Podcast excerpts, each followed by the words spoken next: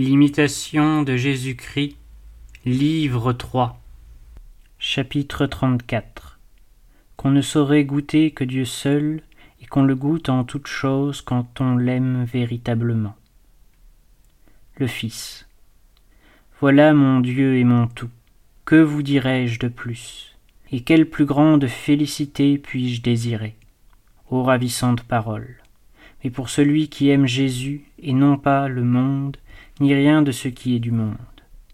Mon Dieu est mon tout, c'est assez dire à qui l'entend, et le redire sans cesse est doux à celui qui aime. Vous présent, tout est délectable, en votre absence, tout devient amer. Vous donnez au cœur le repos et une profonde paix, et une joie inénarrable. Vous faites que, content de tout, on vous bénit de tout. Au contraire, Rien sans vous ne peut plaire longtemps, et rien n'a d'attrait ni de douceur sans l'impression de votre grâce et l'onction de votre sagesse. Que ne goûtera point celui qui vous goûte, et que trouvera d'agréable celui qui ne vous goûte point? Les sages du monde, qui n'ont de goût que pour les voluptés de la chair, s'évanouissent dans leur sagesse, car on ne trouve là qu'un vide immense que la mort.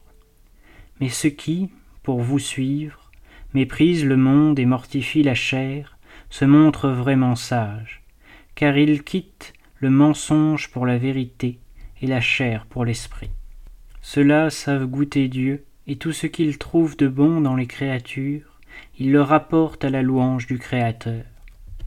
Rien pourtant ne se ressemble moins que le goût du Créateur et celui de la créature, du temps et de l'éternité, de la lumière incréée et de celle qui n'en est qu'un faible reflet. Ô lumière éternelle, infiniment élevée au-dessus de toute lumière créée, qu'un de vos rayons, tel que la foudre, parte d'en haut et pénètre jusqu'au fond le plus intime de mon cœur.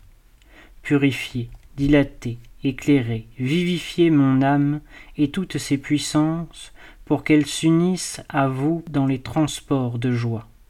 Quand viendra cette heure heureuse cette heure désirable où vous me rassasirez de votre présence, où vous me serez tout en toutes choses. Jusque-là, je n'aurai point de joie parfaite. Hélas, le vieil homme vit encore en moi. Il n'est pas tout crucifié, il n'est pas mort entièrement. Ses convoitises combattent encore fortement contre l'esprit. Il excite en moi des guerres intestines et ne souffre point que l'âme règne en paix. Mais vous qui commandez à la mer et qui calmez le mouvement des flots, levez-vous, secourez-moi. Dissipez les nations qui veulent la guerre, et brisez-les dans votre puissance. Faites, je vous conjure, éclatez vos merveilles, et signalez la gloire de votre bras, car je n'ai point d'autre espérance ni d'autre refuge que vous, ô mon Dieu.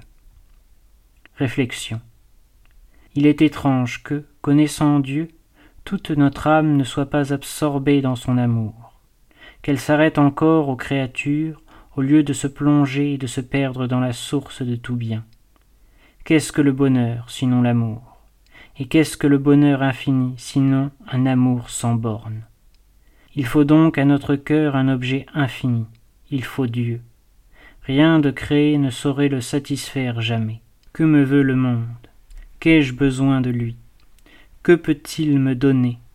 Mon cœur est plus grand que tous ses biens, et Dieu seul est plus grand que mon cœur. Dieu seul donc, Dieu seul, maintenant et toujours, éternellement Dieu seul.